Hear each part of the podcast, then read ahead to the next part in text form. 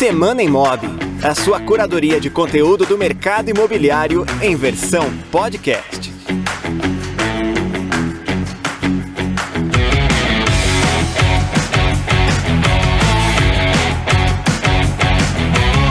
Olá, sejam bem-vindos ao Semana Imob, o podcast do Imob Report que semanalmente comenta algumas das principais notícias que dizem respeito ao mercado imobiliário aqui no Brasil e também no exterior. Eu sou Michel do Prado, editor-chefe do Imob Report, e tenho aqui comigo hoje dois integrantes do nosso time para comentar as notícias deste episódio. Temos a presença de Denis Levati. Bem-vindo, Denis. Olá, Michel. Olá, audiência do Semana Imob. Olá, equipe. Muito bom estar aqui de volta. Temos também a participação hoje do nosso jornalista Rodrigo Arende. Salve, Rodrigo. Salve, Michel. Um grande abraço para você, para o Denis, enfim, todo o time do Imob e para a nossa audiência que acompanha mais um Semana Imob. A gente tem aqui também nos bastidores o Renato Lopes e o Gabriel Fogaça, que sempre nos auxiliam na gravação dos nossos episódios. Neste Semana Imob, a gente comenta alguns dos principais links, das principais notícias que a nossa equipe fez a curadoria para a edição 142 do Imob Report, que circulou aí no dia 30 de novembro de 2021.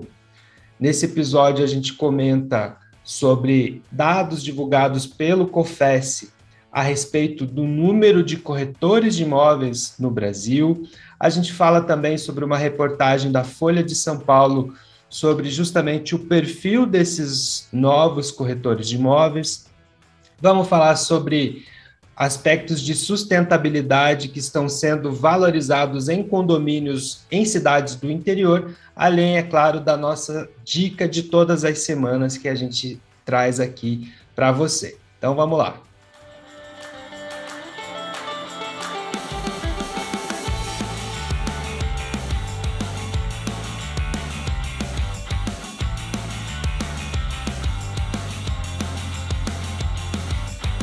Para começar hoje o nosso episódio, a gente comenta uma notícia publicada pelo Valor Econômico no caderno Imóveis de Valor, um conteúdo patrocinado, mas que traz muitos dados relevantes sobre o número de corretores de imóveis e também de imobiliários. Ah, essa é uma entrevista feita com o João Teodoro, presidente do COFES há 21 anos, e que ele traz então que o número de corretores de imóveis cresceu mais de 10% na pandemia. Eu já vou chamar o Denis porque esse tema é um tema que o Denis já comenta já há algum tempo e acho interessante a gente entender, né, Denis? Afinal de contas, esse crescimento significa o quê? Pois é, eu vou pedir até desculpa para os colegas que nos ouvem para ser um pouco mal-humorado com relação a esse assunto. Porque a entrevista me parece algo extremamente positivo, o crescimento, as pessoas tendo interesse pela profissão, o interesse pela profissão do corretor de imóveis, o interesse pela profissão daquela pessoa que é capaz de conduzir uma intermediação imobiliária, ele nunca caiu, sempre houve essa, esse interesse é, e o que é interessante, haja vista que é uma profissão de um mercado que é um dos que manteve-se ativo durante a pandemia. Agora, a, a, entrevista do Valor Econômico com o João Teodoro, ela tem um quê de, de, de posicionamento, né? E, e, recondução dele ao cargo, são 21 anos no cargo, ele foi reconduzido agora novamente para mais dois anos de mandato em frente do Conselho Federal de Corretores de Imóveis.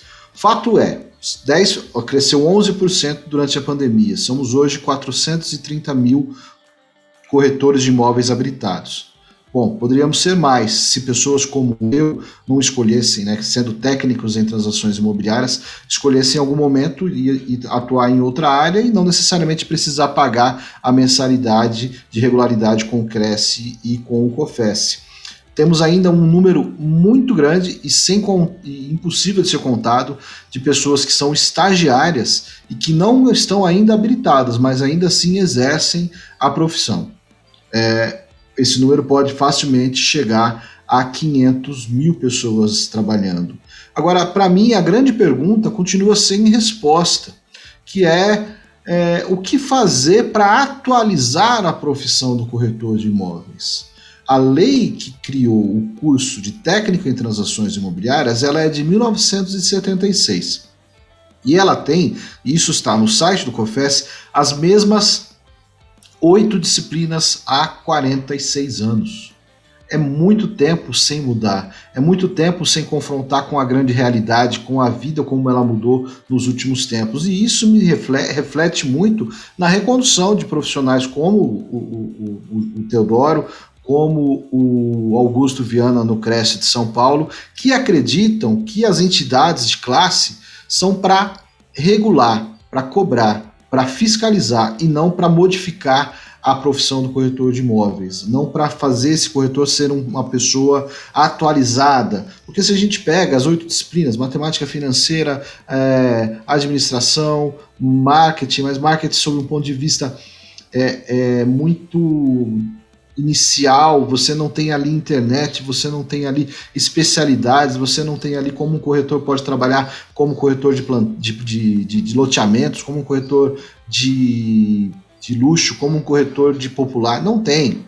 É a mesma coisa desde 1976. Então, eu queria, assim, muito, muito, que de repente o COFES o, o entrasse em contato com o Imob Report. O Imob Report é, um, é hoje um, um ponto, uma voz relevante para o corretor de imóveis que trouxesse para a gente, de repente, use a sua base para criar um perfil, né, um, uma pesquisa que abrange o perfil do corretor de imóveis, que mostre como o corretor de imóveis atua, se ele atua conectado, se ele não atua conectado, qual é, qual é o gênero do corretor de imóveis, qual, qual um dado oficial sobre o número de mulheres trabalhando no mercado imobiliário, qual é a diversidade. Confesse, confesse, 400 e lá vai quase 500 mil pessoas. Vocês conseguem entregar uma pesquisa muito bem feita para gente. Pô, que bom, aproveitem isso. Agora eu só quero finalizar minha fala sobre isso dizendo que em 1976 o corretor de imóveis tinha uma bancada de representantes na, no, no Congresso Nacional. O, você pega a história da profissão, que está inclusive no site do COFES, e demonstra isso. Deputados corretores de imóveis conseguiram rever a lei rever a lei, estabelecer o, curso e regulamentar a profissão. Não apenas o corretor deixou de ter essa bancada, como as big techs é quem tem hoje essa bancada no Congresso, né? Então, além de tudo, a gente tem uma do outro lado, vamos dizer assim, de empresas que vem explorando o segmento, é, aí sim um lobby com um poder de decisão, um poder de influência, né, sobre é, os deputados que são quem aí regulam, é, definem as, as leis e tomam decisões que impactam a nossa vida. Procurando conteúdo relevante sobre o mercado imobiliário na internet? Pare de perder o seu tempo. Cadastre-se para receber gratuitamente os conteúdos do Imob Report. Acesse agora imobreport.com.br barra assine e receba conteúdos quentes na sua caixa de entrada. Siga a gente também nas redes sociais para não perder as novidades. Busque por Imob Report e voa lá! Imob Report, a sua plataforma de curadoria de conteúdo do imobiliário.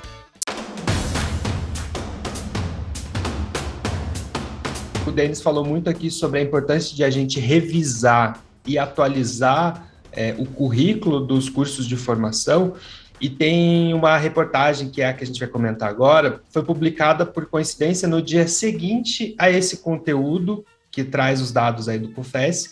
É uma reportagem publicada pela Folha de São Paulo que fala justamente como o perfil do corretor de imóveis vem mudando, muito em função de redes sociais, de aplicativos. Tem um destaque até pelo Instagram. É, a reportagem fala que nada substitui o olho no olho, mas é interessante ver como já no título dessa reportagem já se fala em rede social e aplicativo mudando o perfil do corretor de imóveis. Eu vou chamar então o Rodrigo para comentar com a gente o que é que essa matéria aborda, né? Quem que é ouvido para essa reportagem, Rodrigo? Então, Michel, tem a, uma sorte variada ali de, de pessoas que a reportagem escutou, mas todas caminham nesse sentido de falar da importância de estar abraçando essas novidades, né? O, até o Denis trouxe aí, né, na, nessa fala anterior, a importância de ter uma capacitação, e essa matéria também fala sobre esse ser um dos grandes gargalos da profissão, né? Até trazendo literalmente o que está escrito no texto, embora cerca de 70% dos corretores atuantes no país tenham um nível superior, são cursos em áreas que não tem nada a ver com corretagem. Né? Então, o número é muito pequeno de pessoas que estão ligadas exatamente a isso na, na, na CERN, já na capacitação. E esse é um ponto de partida que pode explicar né, muitas coisas em relação a, a, a, onde vai chegar esse corretor, aonde ele quer chegar, que subsídios ele tem para fazer a sua jornada da melhor forma possível. E para avançar, para ganhar terreno nesse campo de hoje, que é o campo do digital, que é o campo da personalização, da aproximação, são vários diferenciais que estão sendo elencados né, nessa matéria e também no nosso dia a dia. A gente que acompanha o mercado vê algumas falas que vão se repetindo no sentido de entender o que, que é preciso ser feito para se atualizar e se situar nesse novo terreno do imobiliário, né? Entre alguns dos tópicos que essa matéria traz, principalmente investimento em marca pessoal, aprofundamento sobre a realidade da região em que o corretor atua, né, não estar apenas, uh, totalmente alienado ao que acontece por ali, tem que ter um entendimento para entregar para o cliente que vai ver o imóvel, tem que provocar um encantamento nesse cliente, e especificamente sobre o uso do Instagram na rotina imobiliária, temos um exemplo ali trazido pela matéria da Graziella, né? Graziella Labate, à frente da imobiliária, da, à frente da imobiliária Graziella dos Imóveis desde 2009. Nos últimos três anos, ela conta que cerca de 24% dos clientes vieram do Instagram. Isso é um número pesado, né? A gente vê muitas vezes o entendimento de que o Instagram ah, é uma tendência, que o digital é uma tendência, na verdade já são realidades, né? Há alguns anos são realidade e é preciso estar atento a essas mudanças para caminhar junto com elas, avançar junto com elas e não ficar estagnado em um momento anterior dessa jornada da corretagem. O Rodrigo é o nosso jornalista aqui da equipe que está se aprofundando no mercado de alto padrão e eu quero até aproveitar, Rodrigo, a tua presença aqui, o microfone aberto, para você comentar com a gente sobre a jornada do corretor de alto padrão, né? Um, um lançamento que você está preparando aí, que vai acontecer na próxima semana. Comenta com a gente quem vai participar dessa jornada e quem está nos ouvindo, né? Como faz para participar. Então é muito legal a gente fazer essa conexão já a partir desse conteúdo anterior, né, que é essa transformação do corretor, para falar dessa jornada. Bom, a jornada ela vai entregar um conteúdo gratuito, é bom frisar isso, porque é um conteúdo de muita qualidade. Os entrevistados são pessoas que conhecem essa realidade do mercado, pessoas que estão lidando diariamente com o mercado de alto padrão e também com o mercado de luxo do imobiliário. A gente vai ter diversas diversos tópicos sendo explicados por eles, isso que é muito bacana também, passear por várias nuances dentro do alto padrão e entender quais são as rotinas que eles estão adotando para conseguir se situar nesse mercado da melhor maneira possível e também né, ter um volume bom de negócios acontecendo. A gente tem entrevista com a Tatiana Sete, lá de Salvador. Ela vai falar bastante sobre essa, essa questão do digital, do uso do Instagram, que é muito pertinente. A gente vai ter um papo também com o, com o Ettore, né, o Ettore Neto, que fala sobre repertório do corretor de alto padrão, o que, que ele precisa entender sobre esse mercado para poder conseguir entrar nele e se situar. Com a Fernanda Cunha de Ataíde, da CIS3, daqui de Curitiba também, que ela vai falar sobre a apresentação dos imóveis, como é que dá para procurar nas palavras dela, né, usando o que ela falou, do comum ao extraordinário. A gente vai entender o que, que os imóveis oferecem, que pode ser abraçado na hora de fazer uma apresentação diferenciada, entregar uma embalagem diferenciada para o cliente. Com a Carolina Gardon, também lá de Angra dos Reis, no Rio de Janeiro, a gente tem um papo muito legal. Ela entende tudo lá do mercado de luxo, dá aquele ponto que é um reduto do luxo da América Latina inteira, né? Uso de barcos e, e vizinhança cheia de artistas, cheia de globais, empresários de grande renome. E temos também, claro, o papo com Carlos Ferreirinha, especialista em luxo, que fala muito sobre as tendências que ele vem observando do mercado de luxo nos últimos meses, que a gente tem essa mudança grande, né? Que em relação ao imobiliário também, o comentário dele, porque o cenário que a gente tinha lá no começo do ano, em relação agora, já mudou bastante coisa. E ele traz os insights dele, né? Vai trazer os insights e as visões. Um papo muito legal também que a gente teve com o Carlos Ferreirinha. E olha, eu recomendo ao corretor que quer entender um pouco mais da realidade atual e se preparar, principalmente para um 2022 promissor, esses conteúdos podem agregar muito, viu, Michel? Legal, Rodrigo. E você que está nos ouvindo, ficou interessado em conhecer mais sobre o que esses nomes que o Rodrigo citou têm para compartilhar com a gente? Basta acessar imobaltopadrão.com.br. Esse link vai estar aqui também na descrição do nosso episódio e se inscrever para participar dessa jornada que é gratuita a partir do dia 6 de dezembro, sempre com conteúdos novos entregues às 7 da noite. Não perca tempo, aproveite e faça sua inscrição e aprenda com esses especialistas a ser referência na venda de imóveis de alto padrão. Este conteúdo é um oferecimento dos Cúpula Partners, empresas que apoiam o bom conteúdo feito para o setor.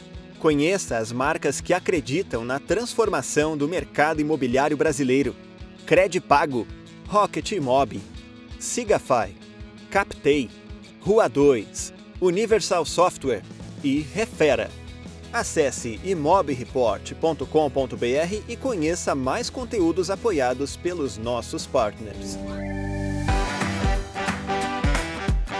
A gente falou bastante aqui sobre algumas mudanças no perfil dos corretores de imóveis e agora a gente vai falar sobre mudança no comportamento do consumidor.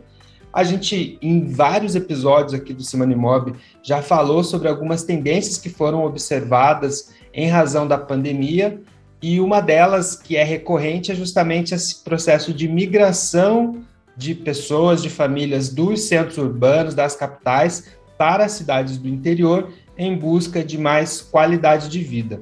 E a gente teve uma reportagem também publicada pela Folha de São Paulo, escrita pela jornalista Karine Tavares, que fala sobre como é, essa migração também está alavancando condomínios que prezam pela sustentabilidade, uma outra tendência também que se intensificou é, na preferência do consumidor desde a pandemia. É uma reportagem bastante completa, que houve é, bastante fonte, né? Traz bastante case, inclusive. E eu vou chamar de novo o Denis para comentar com a gente o que, que, se destaca desse, desse material deles. Bom, primeiro eu vou pedir aí só uma, uma pontezinha com o conteúdo anterior para dizer que a, a, a, os dados do COFES, a entrevista do João, do, do João Teodoro, serviu aí de base já para a Folha fazer um material tão interessante como esse do perfil dos corretores aí, né, com relação aos redes sociais. Então, ver o quanto é importante essas entidades de classe trazer informação nova que ajuda a gente a, a quebrar a cabeça.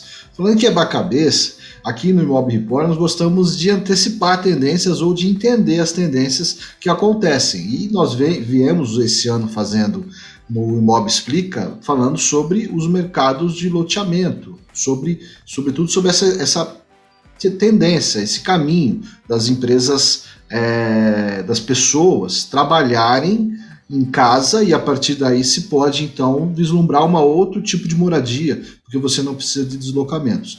Dentro disso, nós entrevistamos empresas que oferecem esse tipo de moradia longe dos grandes centros e é isso que fala a matéria da Folha de São Paulo, inclusive, e inclusive com um dos mencionados pela gente, um dos entrevistados, que é a Suzana Marchione da Planet Smart City.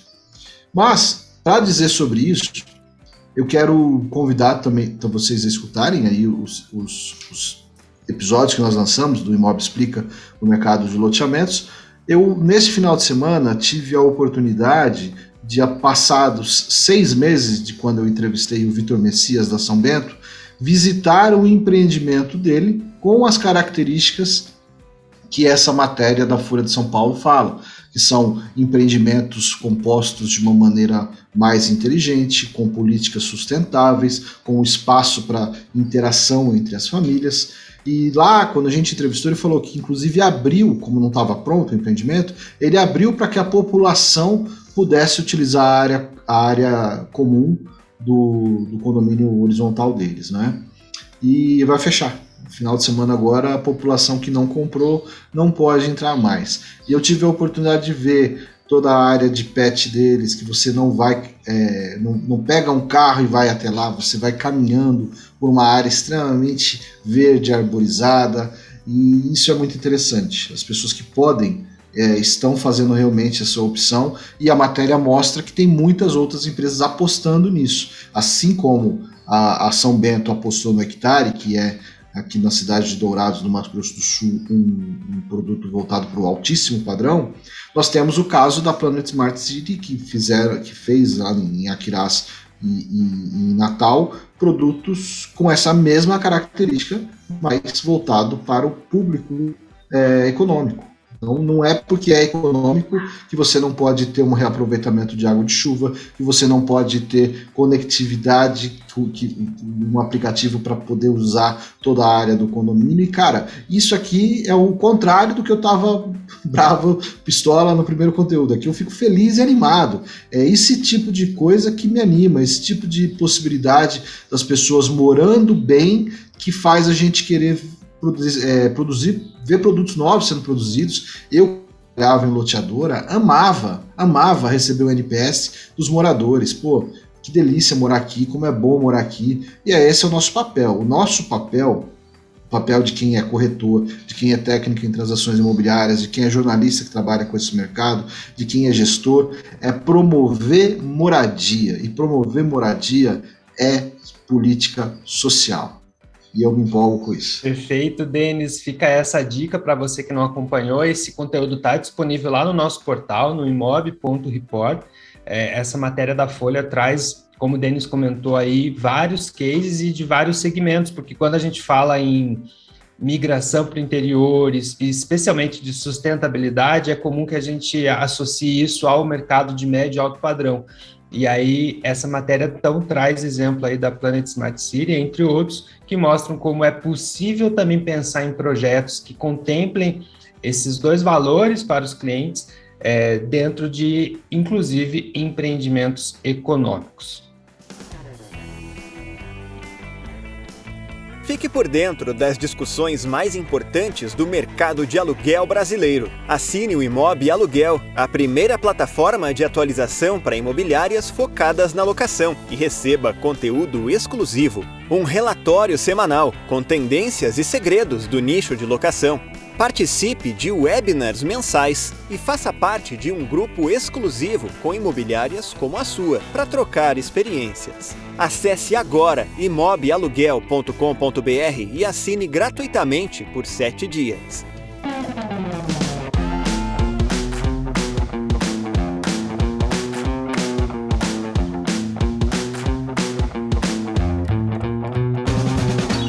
Bom, pessoal, a gente vai partindo aqui para a parte final do nosso episódio de hoje, como sempre, trazendo uma dica de leitura para o seu fim de semana.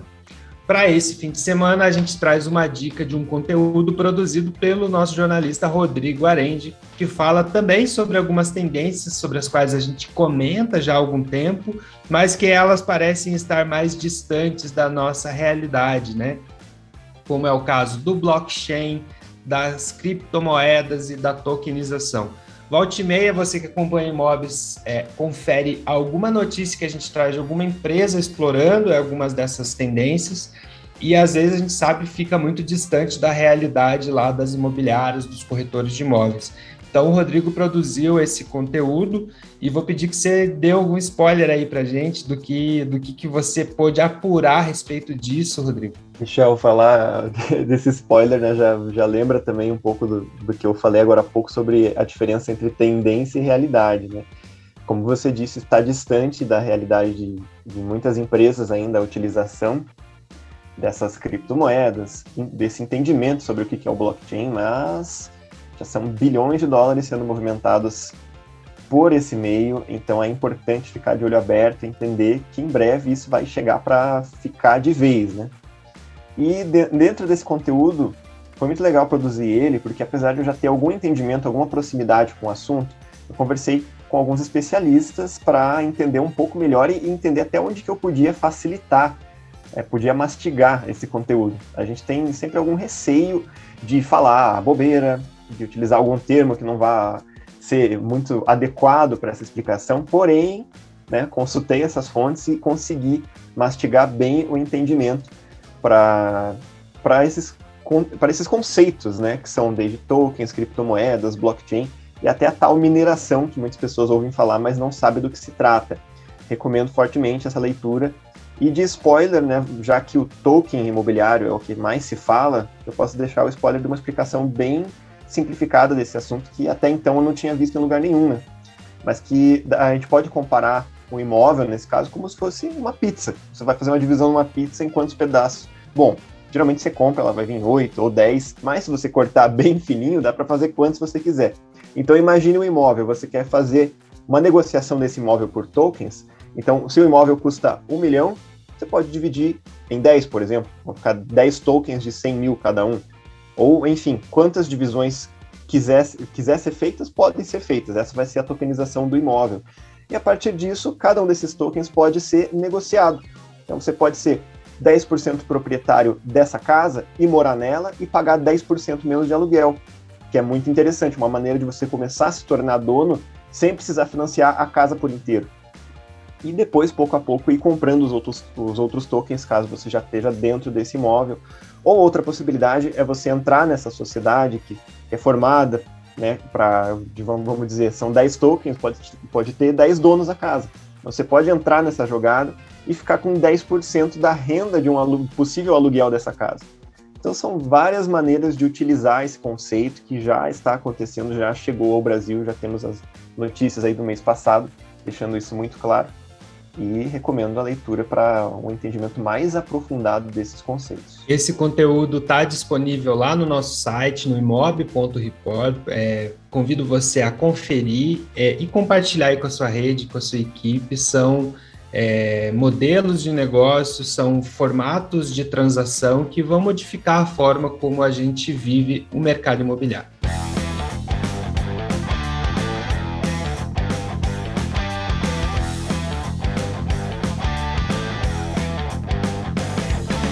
E com essa dica final, a gente encerra o podcast de hoje. Eu agradeço, como sempre, a sua audiência por nos acompanhar até aqui. A gente vai ter mais episódios ainda nesse final de ano. Dezembro está só começando. Obrigado pela sua audiência. Obrigado, Rodrigo, Denis, Renato, Gabriel. A gente fica por aqui e eu aguardo você no próximo Semana Imob. Até lá!